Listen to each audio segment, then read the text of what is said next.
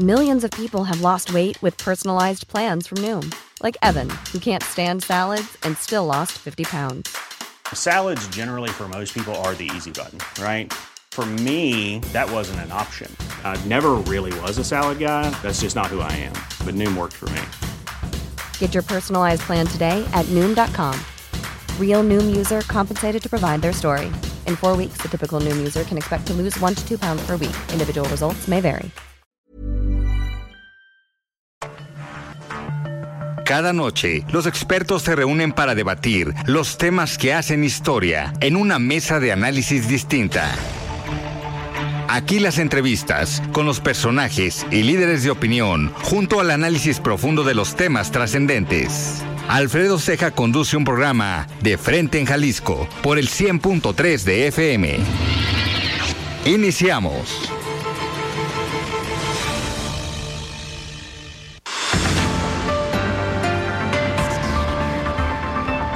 ¿Qué tal? Muy buenas noches. Bienvenidos a una emisión más de De Frente en Jalisco, aquí en Heraldo Radio Jalisco. Hoy miércoles 19 de abril quiero agradecer como todos los días en los controles técnicos a Antonio Luna, en la producción y redacción de este espacio a Ricardo Gómez y recordarles nuestro número de WhatsApp para que se comuniquen con nosotros el 3330 1779 66.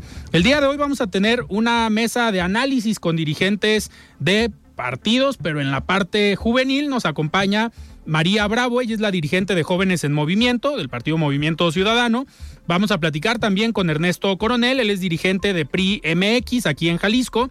Y nos acompaña Alejandro Illán, dirigente de Acción Juvenil aquí en el estado, de la parte del el Partido Acción Nacional. Vamos a tener también una entrevista con Emilia Vidal, ella es presidenta del Consejo Nacional de Mujeres Empresarias y como cada miércoles vamos a escuchar el análisis de David Gómez Álvarez como todos los miércoles. Les recordamos que nos pueden escuchar en nuestra página de internet heraldodemexico.com.mx, ahí buscar el apartado radio y encontrarán la emisora de Heraldo Radio Guadalajara. También nos pueden escuchar a través de iHeartRadio en el 100.3 de FM.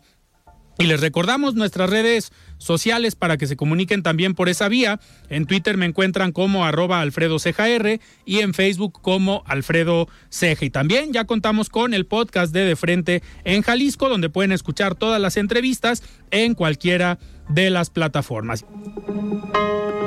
El análisis de Frente en Jalisco.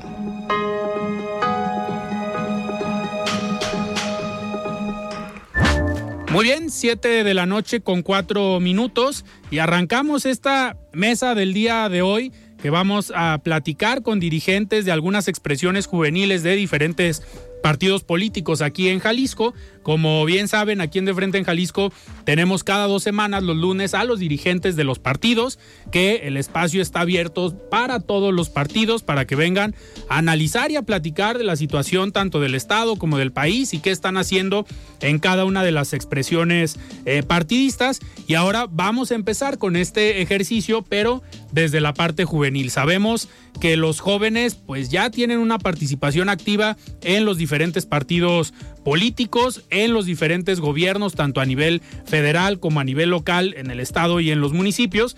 Y pues siempre va a ser interesante escuchar el punto de vista de los jóvenes ante las problemáticas, que no solamente vamos a analizar lo que viven los jóvenes, sino lo que vive el país, lo que vive toda la ciudadanía, pero desde el punto de vista de la actividad partidista eh, juvenil. Antes de empezar esta mesa, vamos a platicar unos minutos con Emilia Vidal. Ella es presidenta del Consejo Nacional de Mujeres Empresarias sobre algo que ha llamado la atención en los últimos años y precisamente sobre eh, las decisiones y las políticas públicas que se implementan desde el gobierno federal. Muchas veces pensamos que el desarrollo económico pues está muy enfocado al centro y norte del país y en algunas administraciones pues se pensaba que en el sur del país eh, pues juegan un y del sur y en el sureste del país juegan un rol distinto. Eh, vamos a platicar esta tarde con Emilia Vidal para ver qué están haciendo también desde la parte empresarial en relación con los gobiernos, precisamente en esta zona del país, que si bien desde el gobierno federal han tratado de impulsar algunos proyectos eh, con la intención de desarrollar eh, el tema económico a partir de obras eh, importantes, pues vamos, vamos a ver qué se está haciendo y qué se ve desde el Consejo Nacional de Mujeres Empresarias y me da muchísimo gusto ya tener en la línea a Emilia Vidal, presidenta de este consejo. Estimada Emilia, ¿cómo estás? Buenas noches. buenas noches. Muchísimas gracias y buenas noches a todo tu auditorio. Muchísimas gracias, Emilia. Oye, a ver, ahorita comentaba antes de, de enlazarnos pues esta dinámica que hoy se está presentando en el país de el desarrollo económico en el sur y en el sureste del país, pues a partir de decisiones que toman los gobiernos, políticas públicas, tanto el gobierno federal, algunos gobiernos estatales, pero entendemos que ustedes desde el Consejo pues están teniendo un puntual eh, aporte y desarrollo precisamente a esta, a esta zona del país ¿Cómo, ¿Cómo están viendo el desarrollo económico por allá y qué están haciendo? Bueno, creo que todas las inversiones son, son, sumamente importantes.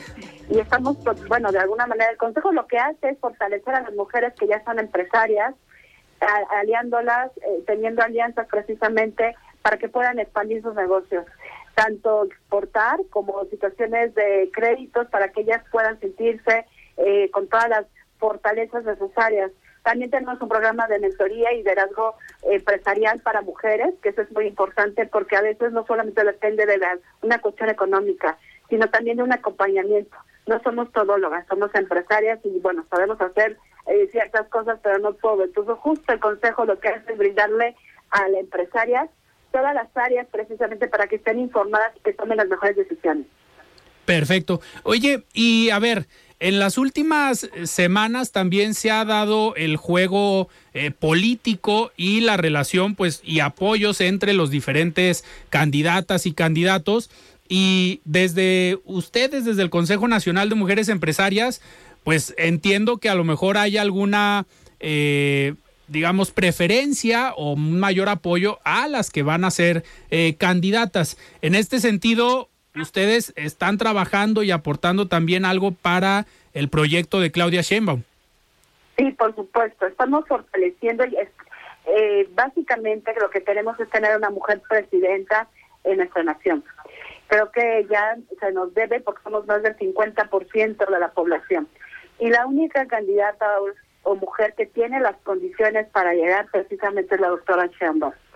No nosotros somos eh, un espacio dinámico, sin partido ni, liderazgo único. Somos circulares, o sea, no hay presidenta ni vicepresidenta. Somos convocantes y también somos convocadas, por lo que invito a todas las mujeres alicientes que se unan a este proyecto. Somos mujeres que estamos involucradas y comprometidas afectiva y socialmente con las luchas históricas de las mujeres de a favor de nuestra dignidad, integridad y derechos y libertades somos mujeres académicas, empresarias, eh, mujeres que nos dedicamos a la cultura, eh, del área social, eh, por supuesto legisladoras, que es muy importante que todas sumen su talento, porque justo lo que queremos es escuchar a las mujeres en sus territorios, acompañarlas y desde ahí hacer un caminar para retener en nuestro mapa común desafíos y rezagos que enfrentan día a día todas las mexicanas en todas las regiones y comunidades de nuestro México. Y de tal manera generar un programa de acción que sirva como plataforma del gobierno que debe encabezar a una mujer como la doctora Claudia. Ok, y a ver, eh, una, una pregunta, ¿cómo están eh, trabajando, cómo piensan estructurar y obviamente eh, convencer a las mujeres empresarias, a las mujeres emprendedoras de sumarse al proyecto de Claudia Sheinbaum? Bueno, básicamente estamos convocando, esta es nuestra parte inicial, estamos convocando a todas las mujeres, no solamente las mujeres empresarias, sino las académicas, las mujeres que se dedican a la legislación, son mujeres eh, activistas, por supuesto, porque finalmente lo que queremos es hacer una agenda de género y que lo abrace justo la doctora Chamba. Y eso es lo que estamos haciendo, para que finalmente empezamos a trabajar y creando esta agenda feminista es sumamente importante. En nuestro país no tenemos una agenda, como muchas otras cosas, y lo único que estamos haciendo es estar tapando o viendo cuáles son las necesidades y en ese momento reaccionando. Creo que es muy importante empezar a tener iniciativas y también invitar a la doctora para que empiece a tener iniciativas porque ella cree precisamente que todas las violencias pues tienen que ver con una cuestión estructural y esta estructura, esta estructura tenemos que este, ella ha hecho varios programas que no son equitativos sino igualitarios. ¿Qué tiene que ver con eso? Pues eh, finalmente sus iniciativas han sido prevención, sanción y también ejecución precisamente para evitar la impunidad y que finalmente se lleguen a empezar a dibujar estas violencias que tanto nos están afectando a las mujeres. Totalmente. Eh, Emilia, pues vamos a, seguir muy atentos este trabajo que están haciendo desde el Consejo Nacional de Mujeres Empresarias y sobre todo pues esto que comentas de las políticas o las propuestas que tenga eh, Claudia Sheinbaum ya en unos próximos meses cuando abiertamente pueda eh, decir o aspirar a la candidatura eh, presidencial y obviamente pues los estaremos viendo a ustedes participando con las propuestas o generando estas ideas desde el sector empresarial en beneficio de las mujeres. Sí, quisiera yo aclarar que somos el colectivo por ella y por todas. Si llega a ella, llegamos todas, del Frente Nacional Feminista. Y el consejo que es el que presido está aliándose precisamente como todos los colectivos y todas las asociaciones y fundaciones y mujeres que desean aliarse a este, a este programa. Y bueno, no es un programa, finalmente es hacer y elaborar una, una agenda para para que sea un programa de acción que sirva para la plataforma de gobierno que pueda encabezar la doctora. Perfecto. Es muy importante saber. Perfecto, Emilia, pues vamos, vamos a seguir muy, muy atentos a este tema. A ver, compártenos tus redes. Es muy sencillo, por ella y por todas. Es Claudia. De hecho, en Twitter nos van a encontrar, en Instagram, en, LinkedIn, o sea, en todas las plataformas, en Facebook.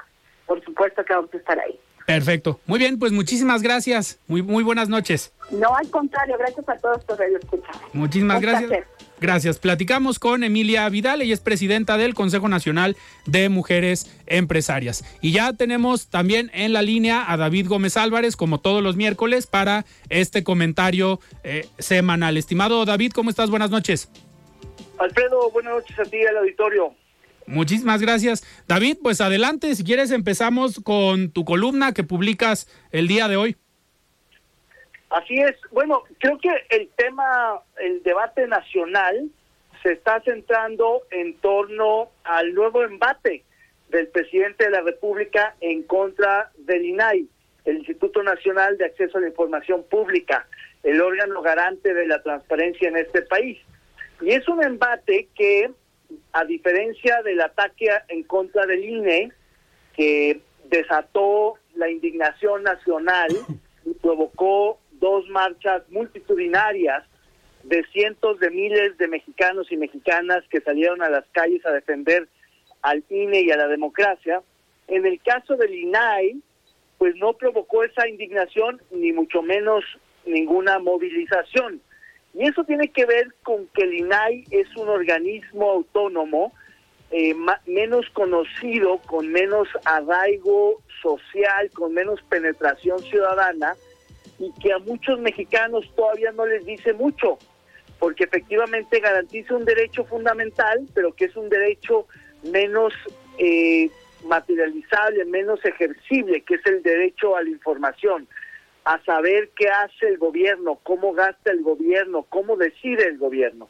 Y en ese sentido, me parece que el gobierno federal ha aprovechado esta maniobra en complicidad con el Senado de la República, como ya se exhibió en un audio eh, donde el, el secretario de Gobernación les comparte, les confiesa a sus senadores del mismo partido que de lo que se trata es de no nombrar a los comisionados del INAI y para el público que nos escucha que no sepa bien a bien de qué se trata esto, el INAI como el INE y como otros organismos constitucionales autónomos tiene un pleno, tiene un órgano colegiado que requiere un mínimo de integrantes para poder sesionar, para poder funcionar. Y en el caso del INAI, tenemos que están incompletos, que faltan varios comisionados, concretamente tres. Entonces, el, el gobierno deliberadamente ha pospuesto e incluso vetado los nombramientos para dejar inoperante al, al, Instituto Nacional de Transparencia y Acceso a la Información Pública. Algo gravísimo porque una vez paralizado este órgano garante, Alfredo Auditorio, pues ya los mexicanos no podemos exigir el derecho a la información, no podemos conocer muchas cosas fundamentales que hoy por hoy se están volviendo en algunos casos escándalos, como los gastos excesivos del general secretario de la defensa, o bien los contratos aparentes del propio presidente, y tantas otras cosas que están saliendo a la luz pública y que a partir de ahora, pues muchas de ellas ya no van a poderse conocer y cuando un ciudadano apele y pida que le e, efectivamente le entreguen cierta información, pues no va a haber un órgano garante que le garantice, valga la redundancia, ese derecho fundamental a la información pública. No es un tema menor, lo que está en juego es la transparencia que hemos ganado como país en las últimas dos décadas que ha costado mucho trabajo. Y creo que esta es una batalla fundamental que sin mover eh, al mismo nivel las conciencias del país, creo que amerita una preocupación mayúscula y también una actuación en el mismo tenor que garantice este derecho a la información para todos los mexicanos. Pues sin duda, David, un tema interesante y un tema del cual hay que estar muy pendientes porque como bien comentas, pues la transparencia es uno de los pilares de la democracia y un trabajo que le costó a la ciudadanía recordar aquel famoso grupo Oaxaca eh, que impulsa toda esta pues esta cultura de la transparencia y la generación de una ley general de acceso a la información y de ahí la conformación del INAI pues hoy no puede ser eh, desbaratado o destruido por nada más intereses políticos o simplemente por negarse a transparentar y a rendir cuentas. Efectivamente, es una conquista ciudadana. Bien lo dijiste, Alfredo, el Grupo Oaxaca era una coalición, una red de ciudadanos que exigían por ahí de finales de los noventas o principios de los dos mil este derecho que en ese entonces era algo casi inconcebible. Recuerdo bien cuando Sergio Aguayo en este programa de Adopta un Funcionario, lo primero que hizo en el 97-98 fue pedir el sueldo del presidente de la República y primero se lo negaron. Le dijeron que ese no era asunto suyo, que era un asunto de Estado, que era casi de seguridad nacional. Y hoy por hoy sabemos que es un derecho de los ciudadanos saber cuánto ganan los funcionarios. Pero paradójicamente, Alfredo, ahorita estamos volviendo los tiempos de opacidad cuando el presidente que ahora decreta por seguridad nacional que reserva eh, cierta información para no darla a conocer, como el tema de la compra de equipo de espionaje, el famoso Pegasus, que México, por cierto, es el mayor cliente del mundo en compra de equipos de espionaje. Es algo muy, muy grave que lo ha denunciado artículo 19 a nivel internacional y muchas otras instancias. Esa información que debería de ser pública, paradójicamente, que no debería de existir, porque pues es ilegal espiar a menos que haya una orden judicial, resulta que finalmente ahora ocultan esa información, cierran esa información y no podemos saber a ciencia cierta quiénes y por cuánto dinero han comprado equipos de espionaje que por cierto se usan de manera ilegal para espiar ciudadanos, opositores, adversarios y disidentes en el régimen. Eso me parece doblemente delicado. Totalmente. David, pues muchísimas gracias por este comentario, este análisis, sin duda siempre interesantes. Muchísimas gracias. Al contrario, gracias ti, Buenas noches. Muy bien, el comentario semanal de David Gómez Álvarez. Y ahora sí, arrancamos esta mesa con dirigentes eh, juveniles. Me gustaría arrancar por este tema. Antes que nada, darles la bienvenida a María Elisa Bravo de Jóvenes en Movimiento. María, ¿cómo estás? Buenas noches. Alfredo, pues muy contenta de estar aquí compartiendo con, contigo y tu auditorio, eh, aquí con mis homólogos de otras expresiones políticas. Pues la hago con mucho gusto. Perfecto. Ernesto Coronel de PRI MX aquí en Jalisco, ¿cómo estás? Buenas noches. Muchas gracias Alfredo, a ti, a tu auditorio. Como siempre, un gusto compartir con nuestro compañero juvenil de Acción Nacional y con María Bravo, una líder de MC. Gracias a todos los que nos escuchan. Muchísimas gracias. Y Alejandro Illán, dirigente de Acción Juvenil. ¿Cómo estás Alejandro? Buenas noches. Buenas noches Alfredo, muy contento de poderte saludar a ti, a todo tu auditorio, a mis compañeros María y Ernesto. Seguramente será un ejercicio de diálogo muy interesante. Totalmente. Oigan, y a ver, ahorita que estamos con, con Alejandro, me gustaría empezar precisamente con el tema que hablaba David Gómez Álvarez. Hoy eh, el Instituto Nacional de Acceso a la Información, podemos decir que empieza a estar en riesgo por las declaraciones del presidente de la República, por la inoperancia en la que lo están dejando al Senado no, digamos, no votar y no elegir a los comisionados que faltan, pues por una instrucción prácticamente del presidente. Se filtraron estos audios del secretario de Gobernación en una reunión con senadores de Morena, donde les cuestiona, pues qué pasaría si no hay INAI y el presidente obviamente lo refrenda diciendo que el INAI no sirve para nada. Alejandro, seguramente por la edad que tienen ustedes, pues les tocó nacer a lo mejor ya en este siglo y en este siglo, en un gobierno panista, en el de Vicente Fox, fue cuando se da este contexto con el Grupo Oaxaca, se da esta generación de la primera ley general de acceso a la información y se crea el INAI. Ustedes desde el PAN ven esto como un riesgo y ven eh, una problemática al tener un ejecutivo federal que actúe y opere de esta manera? Sin duda alguna, como tú lo mencionaste, el entonces IFAI, el Instituto Federal de Acceso a la Información que crea una administración panista a cargo de Vicente Fox, pues nos dejó conocer muchas de las formas en las que se gastaba el dinero y la forma en la que actuaba nuestro gobierno. Por eso creemos que es sumamente importante, lo vimos ayer, nuestros senadores en la Cámara de Senadores tuvieron que reventar la sesión porque queremos que ya se nombren esos tres comisionados que faltan para que el Pleno del INAI pueda seguir este, realizando pues su trabajo y pueda sesionar. Lo que le tiene miedo sin duda a la administración de nuestro tal presidente, pues ese es, él le tiene miedo a, a la transparencia se dicen ser un gobierno transparente, pero pues han resultado mucho peor que los gobiernos anteriores. Tenemos los casos de la Casa Gris, del hijo mayor de Andrés Manuel, los sobres de dinero del hermano del presidente, y en fin, una infinidad de escándalos, el sobreprecio de las estas obras que para el presidente ya son más que un capricho que otra cosa, dos bocas, el tren Maya, etcétera. Entonces nosotros creemos que es muy importante que esos tres comisionados que le faltan a la NIRAI pues puedan ya ser nombrados para que la gente tenga precisamente eso, acceso a su derecho a la información. Totalmente. Ernesto, ustedes desde el PRI, eh, a ustedes pues, les tocó formar parte de las instituciones que hoy tiene el país, no les tocó el tema del INAI, pero en gobiernos como el de Enrique Peña Nieto se dieron reformas al tema del combate a la corrupción, se apoyó mucho a estos, digamos, organismos. ¿Cómo ven ustedes desde el PRI este ataque a instituciones autónomas como es el INAI? Pues lamentable, Alfredo. Ahora sí que lo que hemos visto en López Obrador es que le incomodan todas las instituciones, el cual no puede controlar. Ha querido, ha querido lo, hizo con la Comisión Nacional de Derechos Humanos, lo hizo con el INE, ha querido tener el control para poder, a, los jóvenes nos preocupa mucho lo, en lo que se está convirtiendo el país.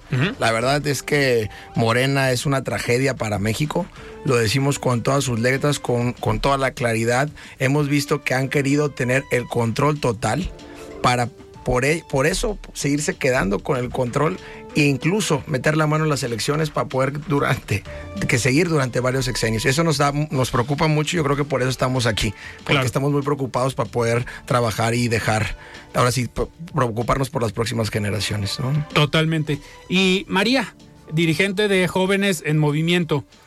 A ver, a ustedes el senador Clemente Castañeda fue muy enérgico el día de ayer en una acción para ver qué se puede hacer y que se obligue al Senado de la República a nombrar y elegir a estos eh, comisionados que hacen falta. Ustedes desde Movimiento Ciudadano y desde los jóvenes en movimiento ven también con preocupación eh, lo que está convirtiendo o lo que está pasando en este país, como dice Ernesto. Completamente, coincido aquí con, con los compañeros. Eh, me parece que las descalificaciones constantes del presidente, del secretario Adán Augusto, eh, a esta institución fundamental y que además ha costado tanto construir, eh, es un retroceso enorme para nuestro país. Eh, justamente como mencionas, el senador Clemente presentó un juicio ciudadano para poner pues eh, fin o terminar con este bloqueo de los nombramientos. Y lo hemos dicho muy fuerte muy, muy claro desde Movimiento Ciudadano que no vamos a escatimar en ningún recurso ni político ni jurídico. Perfecto. Pues sin duda coincidencias en este tema. Eh, vamos también en las próximas semanas a buscar a los dirigentes juveniles de otros partidos. Al parecer, y si no les pido que se reporten en de frente en Jalisco, al parecer en Morena no hay una figura de dirigencia juvenil aquí en el estado, entonces ahí también habrá que, habrá que ver quién viene de parte de Morena. Muy bien, estamos platicando con los dirigentes juveniles de Movimiento Ciudadano, de PRI MX y de Acción eh, Juvenil. Nosotros vamos a un corte y regresamos.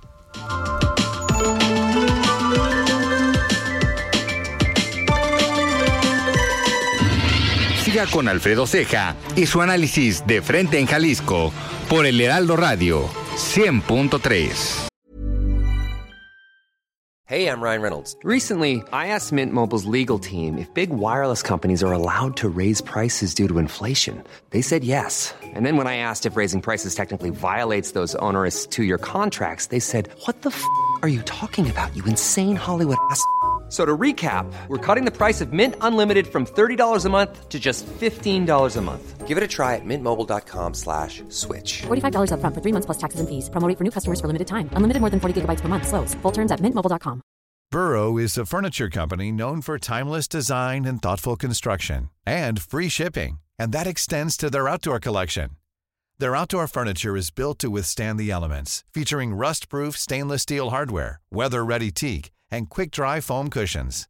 For Memorial Day, get 15% off your Burrow purchase at burrow.com slash ACAST and up to 25% off outdoor. That's up to 25% off outdoor furniture at burrow.com slash ACAST.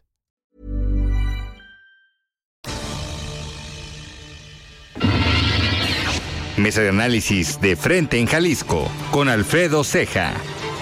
Continuamos. Muy bien, 7 de la noche con 30 minutos. Estamos de regreso aquí en De Frente en Jalisco. Y a ver, vamos continuando con otro de los temas que ha sido también muy polémico en esta semana.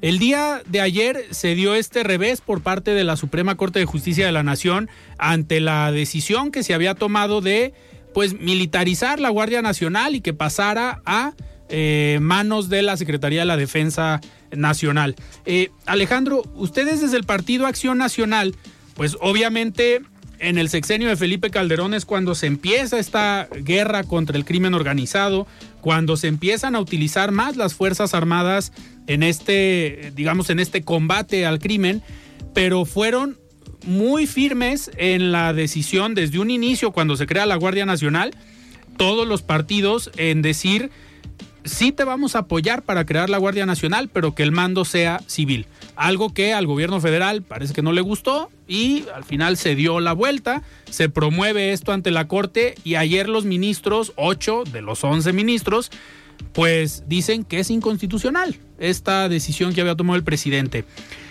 Me gustaría preguntarte, Alejandro, ¿cómo ves el comportamiento de la Corte ante esta decisión? ¿Sí hoy podemos hablar de un contrapeso? Claro que sí, nos da muchísimo gusto cómo fue votada esta acción de inconstitucionalidad. Lo dijimos desde el principio en Acción Nacional. Este paquete, esta reforma se oponía a lo que dice el artículo 21 de nuestra Constitución, que le da el mando civil a la Guardia Nacional. Entonces, pues nos da mucho gusto que hoy en el país hay contrapesos, que la Suprema Corte de Justicia está fuerte y que hay más confianza de la ciudadanía a partir de estas decisiones que ha tomado los últimos días. Totalmente. Ernesto, eh, a ver, ahorita hablando de los ministros, pues tres de los ministros votaron para que todo siguiera igual. Eh, la ministra Yasmín Esquivel, que pues ha sido más conocida por el tema del plagio de su tesis, no tanto por las decisiones eh, que ha tomado en la Corte. Eh, el ministro Arturo Saldívar, que pues llama mucho la atención. Tú compartías en tus redes sociales este video sobre la postura en el mismo tema prácticamente que tenía el ministro Arturo Saldívar hace cuatro años y el mensaje que dio el día de ayer. Y tú lo titulabas La incongruencia. A ver, ¿sorprende estas decisiones de los ministros que votaron para que todo siguiera igual? A Loreta Ortiz, Arturo Saldívar y Yasmín Esquivel. Pues ahora sí que sí sorprende, la verdad es que fue una postura completamente contraria a la que había tenido anteriormente. La verdad es que en este régimen se ha, se ha escuchado y se ha sabido, lo hemos sabido desde los famosos cachitos, de lo que pasaba desde la UIF para apretar a empresarios, ahora a gente del, dentro del Poder Judicial. Tras- ha trascendido, incluso el, el mismo tema que mencionas es gracias al INAI que supimos el tema del el plagio de las tesis, el mismo INAI. claro. Anteriormente, gracias al INAI, es como supimos lo que pasó el- cuando le pidieron los, los controles de control y confianza a la titular de seguridad pública Sí. y los cuales en todo ha sido totalmente adverso a la política que tanto replica la cuarta transformación, la cuarta transformación. Yo creo que fue un gran, fue un gran acierto de la corte darle este revés y como siempre lo sabes el PRI, el PRI siempre estuvo en, en contra de ello, ¿no? A ver, a, a ustedes desde el PRI, al dirigente nacional Alejandro Moreno, le ha tocado recibir ataques fuertes desde la presidencia de la República. Ahorita hablabas de la unidad de inteligencia financiera, pues a Alejandro Moreno le ha tocado pues tener denuncias, estar digamos siendo asediado, investigado por la autoridad. ¿Crees tú que a los ministros también los puedan estar presionando derivado de este control que se busca tener desde el Ejecutivo Federal en los otros poderes? Yo creo que sí. La verdad es que la persecución política que han vivido tanto diputadas federales, nuestra misma presidenta del partido estatal, ha vivido una persecución política, tanto ella como la dirigente nacional del movimiento PRI PRI MX, MX, claro. Paloma Sánchez, una serie de acosos la han seguido. O sea, hay una situación de persecución política del Ejecutivo Federal y de las entes públicas contra los funcionarios, contra los diputados de oposición. Y esto es algo lamentable que no podemos seguir permitiendo. Totalmente. María, ustedes desde Movimiento Ciudadano, ahorita que hablaba Ernesto de las diputadas y los diputados, la bancada naranja, tanto en el Senado como en la Cámara de Diputados, han jugado una postura muy firme. Desde un inicio eh, hablaron del tema del tribunal, hablaron del tema del INE y han sido legisladores que se han mantenido en el discurso muy congruente y han manejado pues ser una oposición fuerte desde las cámaras. Ahorita vamos a entrar a lo electoral, pero desde las cámaras han jugado ese rol.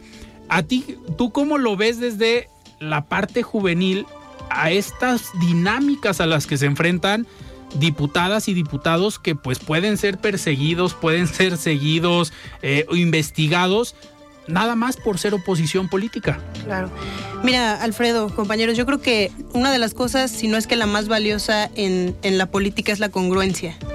Y me parece que Movimiento Ciudadano lo ha hecho así. Desde el inicio, cuando empezó la discusión el año pasado, en una sesión de más de 10 horas, un asunto así, eh, Movimiento Ciudadano siempre dijo que la Guardia Nacional es y debe ser de carácter civil, no hay más. Entonces, eh, sin duda, aplaudimos este revés de la Corte. Eh, ahora, pues gracias a algunos caprichos y ganas de retroceder en el país, eh, pues viene un proceso de algunos meses de ajustes de esto que ya se había aprobado, ¿no? Entonces viene un, un ajustes legislativos y demás. Entonces, a esperar a ver qué pasa, pero aplaudimos sin duda esta decisión. Que, que al final sorprende que el mismo presidente el día de hoy da la instrucción que el mando, la capacitación y el actuar de la Guardia Nacional siga siendo con un aspecto militar. Alejandro, ustedes, a ver, comparten, coinciden esta dinámica que puede decir el mando va a ser civil, pero el actuar y la operación va a ser eh, militar.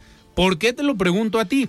Porque al final la estrategia de Felipe Calderón en su momento, pues fue utilizar al ejército. Lo justificaban, al menos con la guerra contra el crimen organizado, de que era necesario el tener a las Fuerzas Armadas haciendo esto. Y ahorita vamos con el PRI, que también han jugado este rol y han tenido esta estrategia.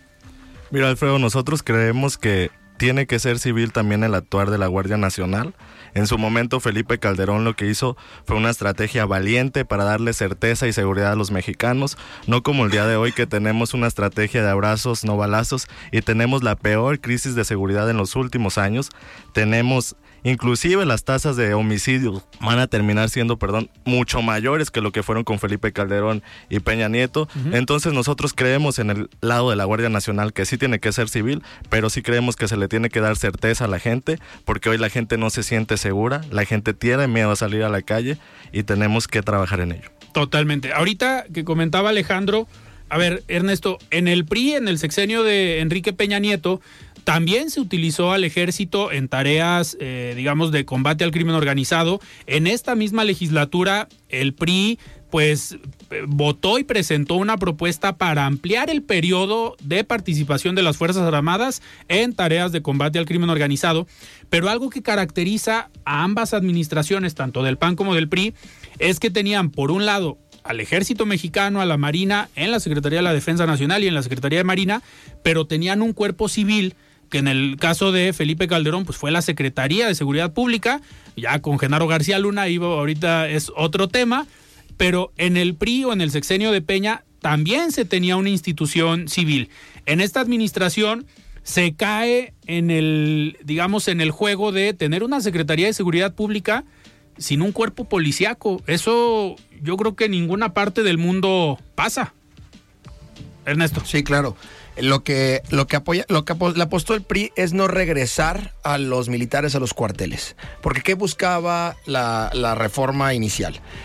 Al día, un, un mes antes, unos meses antes, ah, previo a la elección, que sacaras a los militares para que se volviera, cuando es un proceso que lleva acompañamiento de la seguridad pública, aunque sean mandos civiles, ¿cuánto tiempo tiene los militares en las calles? Sí, claro. El mismo, el mismo gobernador de Jalisco, Enrique Alfaro, señaló y agradeció a las Fuerzas Armadas cuando vivimos el atentado, la situación de seguridad que vivimos al lado de la zona comercial más importante y empresarial de Jalisco. ¿Por qué? Porque no hay, no hay instituciones estatales que tengan para repeler los ataques de las armas que tienen el crimen organizado el día de hoy. Sí. Es decir, que cómo podíamos sacar lo que apoyaba el PRI era que no, que le diéramos un tiempo de transición para que no los guardáramos justo al proceso electoral, porque lo que buscaba el presidente es seguir ganando los estados como lo han hecho a través del apoyo del crimen organizado, que es algo que el PRI está luchando en contra de ellos y no vamos a permitir que, que tanto quede en manos de, militares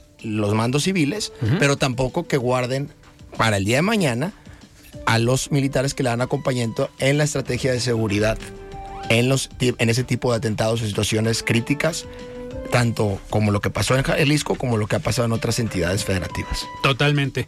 Eh, María, cambiando un poquito de, tema, me gustaría que ya en esta, en esta última parte nos enfocáramos en lo político, en lo que viene. A ustedes como dirigentes de estructuras o la parte juvenil de los partidos políticos, pues les toca generar el grupo, generar la movilización, generar todo el apoyo rumbo a las elecciones. Y pues ya estamos prácticamente a un año, dos meses de las elecciones del 2024. ¿Qué están haciendo en jóvenes en movimiento, ya preparándose desde ahorita rumbo al 2024? Sí, Alfredo, como, como bien dices, está la elección aquí a la, a la vuelta de la esquina y creo que Puedo hablar por mis compañeros también cuando decimos que estar al frente de una agrupación juvenil es un reto importante porque las y los jóvenes eh, desconfían de los partidos políticos, entonces hemos encontrado en Movimiento Ciudadano formas de hacer política distinta y por política distinta no me refiero a hacer reels y, videos, ¿no? Sino realmente eh, incluir a la ciudadanía, mostrarle a los jóvenes la agenda de Movimiento Ciudadano. Y en ese sentido, nosotros recorrimos desde hace algunos meses ya todo Jalisco, renovando las estructuras juveniles en todos los municipios. Tenemos ya más de 80 delegados juveniles en todo el estado y este, en, en el interior y metropolitano. Y bueno, le estamos apostando a trabajar con esos perfiles en dos rubros, ¿no? Primero, prepararlos y brindarles las herramientas necesarias de capacitación, de formar sus liderazgos y, por supuesto, de una estrategia de tierra que es fundamental y que las y los jóvenes no podemos dejar a un lado, ¿no? Trabajar eh, de la mano de la ciudadanía también, escuchar qué tienen de, de inquietudes, de propuestas y juntos pues formar este pacto por las juventudes que sí le llamamos en Jóvenes en Movimiento. A- ahorita que comentas que los jóvenes pues no confían en los partidos políticos, ¿cómo se da este acercamiento desde una dirigente eh, juvenil, que en tu caso eres mujer y eres joven, que son dos condiciones que pensamos son complicadas en política? Pero ¿cómo es este diálogo con los jóvenes para convencerlos de que realmente se puede confiar en los partidos políticos y que siendo mujer y siendo joven, pues puedes estar hoy en una dirigencia estatal? Pues mira, afortunadamente hemos avanzado muchísimo y contar con el respaldo de un coordinador como Manuel Romo sin duda ha hecho esta tarea mucho más sencilla porque él confía y, eso nos hace a nosotros actuar de manera asertiva, ¿no?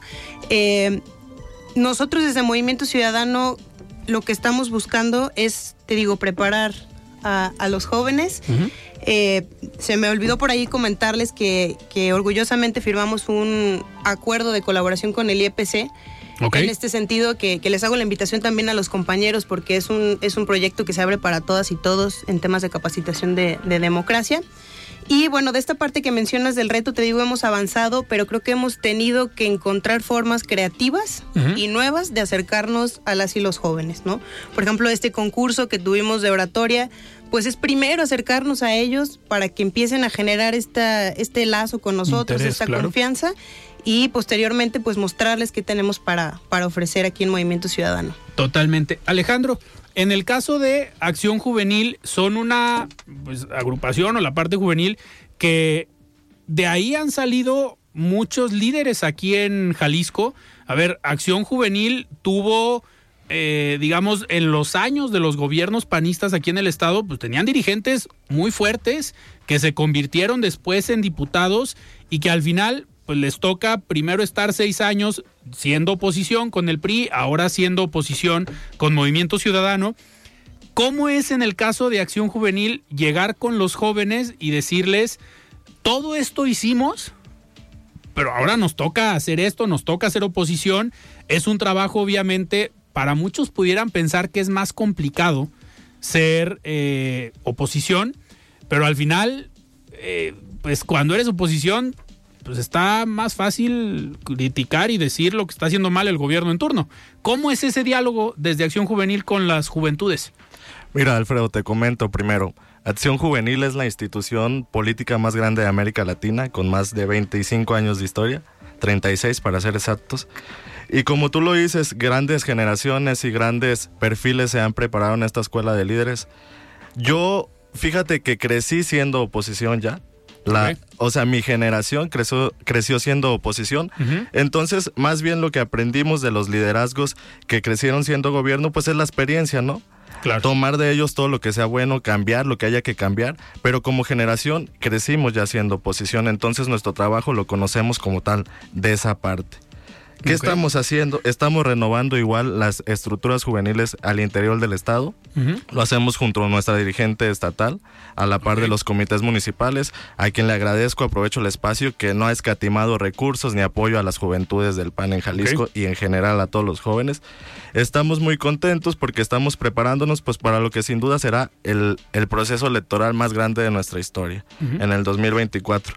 Primero, en el PAN hemos nos hemos puesto como, como meta, perdón, salir fuertes y unidos al proceso electoral para después convocar una gran alianza con la sociedad civil y con aquellos partidos que antepongan su interés por- personal por el interés superior que hoy es México. Ante el desastre que el que nos tienen los gobiernos de Morena, pues ahí está la opción y por eso nace también esta gran alianza que hemos conformado que sin duda vamos a ganar en 2023. En 2024, cuando Acción Nacional encabece el candidato de la presidencia de la República, pues no tengo ninguna duda de que también ganaremos. Ok, vamos a ver qué dice Ernesto Coronel. ¿Por qué? Porque en este famoso acuerdo de la alianza, eh, pues mucho se dijo que este año las candidaturas en Estado de México y Coahuila las encabezaba el PRI y que la presidencia la encabezaba el PAN. Pero en una entrevista aquí, Alejandro Moreno, el dirigente nacional del PRI, comentó que, pues, sí encabezaban hoy Estado de México y Coahuila, pero que otra cosa era firmar las candidaturas o registrar la candidatura. Siglarlas. Siglarlas. Ustedes, Ernesto, desde el PRI, ¿Cómo ven la alianza? Desde los jóvenes, ¿cómo ven la alianza PAN, PRI, PRD? Llega fuerte esta alianza, los jóvenes en este diálogo que tienen ustedes en la parte digital, que obviamente es donde se mueven también las juventudes, ¿sí ven que hoy las juventudes se están interesando por una alianza PRI-PAN-PRD que para Movimiento Ciudadano pues son los partidos de antes? Sí, claro. Pues mira, ¿qué te digo? Tenemos una presidenta muy joven, tenemos a Sí. la presidenta más joven, eh, una mujer y joven, quien es aliancista 100%, que fue la dirigente nacional de los jóvenes cuando se impulsaron que el PRI, el único partido que tiene en sus estatutos que uno de cada tres sean candidatos menores de 35 años. Eso garantiza que, que todos los jóvenes, es decir, de los 125 municipios, uno de cada tres tienen que ser candidatos jóvenes. De las planillas a, a regidores de los municipios, tiene que ser uno de cada tres de cada, eh, uno de cada tres jóvenes. En las diputaciones, al igual que al Senado de la República, así será. Es decir, tenemos a una presidenta que nos ha apoyado incansablemente. Hemos renovado el día de hoy más, de ciento, bueno, a partir de, ayer, de la, de la semana pasada, perdón, 117 dirigencias municipales. Mañana completamos 120 dirigencias municipales renovadas. O sea, es una presidenta incansable que la verdad es que sí. Les van ganando, nos eh, al PAN y vamos, MC. Vamos, vamos con todo. Y la verdad es que no queda más que decirte que en torno al tema de la alianza no tengo la menor duda que vamos a ganar Coahuila y el Estado de México. Nada más que en el tema de la alianza, si hubiéramos tenido MC con nosotros, al día de hoy tuviéramos 148 diputados federales y no y tuviéramos la y no tuvieran las reformas que ahorita se está logrando que está logrando tener que le están haciendo daño al país. Así que como lo ha hecho nuestra presidenta estatal y nuestro presidente nacional, invitar, invitar a Movimiento Ciudadano que le deje hacer la chamba morena, que se meta con que se meta a defender el país hacer una alianza por México con los ciudadanos. Y en torno a lo de a lo de a quién va a siglar la candidatura del 2024, pues dando los números veremos. Igual puede ser un candidato que que entre los partidos se pongan de acuerdo y lo, y lo siglará eh, Acción Nacional o, o como se hizo el acuerdo, pero puede venir emanado de algún otro color. Yo creo que hay que esperar, darle tiempo al tiempo y veremos en 2024. O de la sociedad civil. Y a ver, en derecho de réplica, María, adelante. Oye, Alfredo, nada más muy rápido. A mí me gustaría decir que a Movimiento Ciudadano le ha ido muy bien eh, haciendo solo, porque como les comentaba hace un momento, para nosotros la congruencia eh, tiene mucho peso. Y entonces, en el momento que se toman decisiones como las votaciones en la Cámara de Diputados o en el Senado, eh, en donde de repente acuerdan una cosa y se vota de un modo y después se echan para atrás, a Movimiento Ciudadano no, no está de acuerdo con eso. Entonces, eh, la ruta que hemos elegido hasta ahora pues es de ir solos en congruencia con lo que creemos y con alianza con la ciudadanía. Que al final creo que María se está refiriendo al coqueteo que hicieron PAN y PRI con el tema de la reforma al Tribunal Electoral del Poder Judicial de la Federación, donde ahí sí vale la pena decir, MC desde un principio dijo, no vamos a votar ninguna modificación, una reforma al Tribunal Electoral. PAN y PRI, como que al principio, desde la Junta de Coordinación Política, eso sí, también hay que decirlo, dijeron, pues vamos viendo. Al final, pues los dos se bajaron. Creo yo, por suerte. A ver, ¿qué dice el PAN? No, pues mira, como lo ha dejado claro nuestro dirigente nacional Marco Cortés, el PAN jamás apoyará ninguna reforma que atente contra, contra las libertades y contra la democracia en nuestro país. Esa fue la postura de Marco Cortés y de nuestro coordinador de los diputados federales, Jorge Romero. Ok. ¿Qué dice el PRI? Pues yo, yo lo que nada más recordaría es que las votaciones que ha habido o como se han enfocado el MC tanto en Coahuila como en el Estado de México es que se han concentrado más en hacer partido que en defender a México. Acción Nacional y el PRI tienen diferentes ideologías, pero al final se trata de sacar a México adelante. El dictamen del Tribunal Electoral nunca lo conocimos. Se fue, se fue trabajando, se fue trabajando y el PRI iba por defender la- a- las cinco acci- acciones afirmativas para personas vulnerables, es decir, para mujeres, el tema de género, el tema de jóvenes, el tema de migrantes, al, igual que el de afromexicanos. Yo creo que ahorita el llamado es a que nos, a que nos unamos y que hagamos una alianza con la ciudadanía y los partidos. Juntos saquemos a Morena de la tragedia en lo que está convirtiendo a México. Ustedes, desde la alianza PAN-PRI-PRD, ¿cómo ven en el caso de Estado de México que MC no haya registrado eh, candidatos. A ver si quiere el PRI primero. Pues ya lo, lo mencionaba anteriormente. La verdad es que hacemos un llamado que se sumen. Para nosotros fue pues un mensaje de lo que se han venido haciendo desde la elección pasada, te lo repetía, hubiéramos tenido 148 diputados. Hacemos un llamado que se sumen, porque si hubiéramos ido juntos, yo creo que si hubiéramos ido juntos en la alianza en Coahuila en el Estado de México, el resultado fuera diferente a las encuestas que hay el día de hoy. Pero aún así, en Coahuila vamos 10 puntos arriba. En, en, la, en la elección del Estado de México está cerrada. ¿Qué pasó en Tamaulipas? Tres puntos quedó la elección. MC por MC se fractura el voto. Esos ocho puntos donde mantienen el registro, se pierde una elección de Estado, de un arco gobierno como lo es Tamaulipas. Perdón. ¿y en el PAN cómo ven este tema? Pues mira, como te lo comenté anteriormente, Va por México nace de la necesidad de poner un alto al gobierno de Morena. Y nosotros en el PAN pues invitamos, claro, primero a la sociedad civil a que se sume a esta gran alianza, pero también a todos los partidos, que antepongamos los intereses propios por anteponer el interés superior que es nuestro país, que hoy nos necesita y que nos necesita participando activamente para sacar a Morena, porque le ha hecho mucho daño a México. Perfecto. María, nos queda medio minuto. En el caso de MC, siguen en la misma ruta, obviamente, de eh, no ir en alianza, de ir solo tanto en lo federal como en lo local hasta ahorita. Hasta el momento esa es la, postura que se ha tomado. Y mira, yo creo que suena muy bonito y muy romántico este asunto de querer ir todos eh, juntos por salvar a México, pero luego en esas cuestiones pues los partidos se ven obligados a negociar, ¿no? Lo sabemos eh, los que estamos aquí sentados. Y Movimiento Ciudadano no está dispuesto ni a negociar ni a escatimar eh, con sus causas y lo que creemos para que es mejor para México. Perfecto. María, muchísimas gracias por estar hoy aquí en De Frente en Jalisco. Alfredo, qué gusto, amigos. Un gusto compartir con ustedes. Ernesto, muchísimas gracias. Gracias, Alfredo. Gracias por el espacio. A ti y a todo tu auditorio. Alejandro, muchísimas gracias. Muchísimas gracias por el espacio, Alfredo. Muy bien, pues nosotros nos despedimos en esta mesa, primer de dirigentes juveniles de partidos políticos. Nos acompañó María Bravo, dirigente de Jóvenes en Movimiento, Ernesto Coronel, dirigente de PRI MX en Jalisco, y Alejandro Illán, dirigente de Acción Juvenil. Yo soy Alfredo Ceja y nos escuchamos el día de mañana. Muy buenas noches. Alfredo Ceja los espera de lunes a viernes para que junto con los expertos y líderes de opinión analicen la noticia y a sus protagonistas.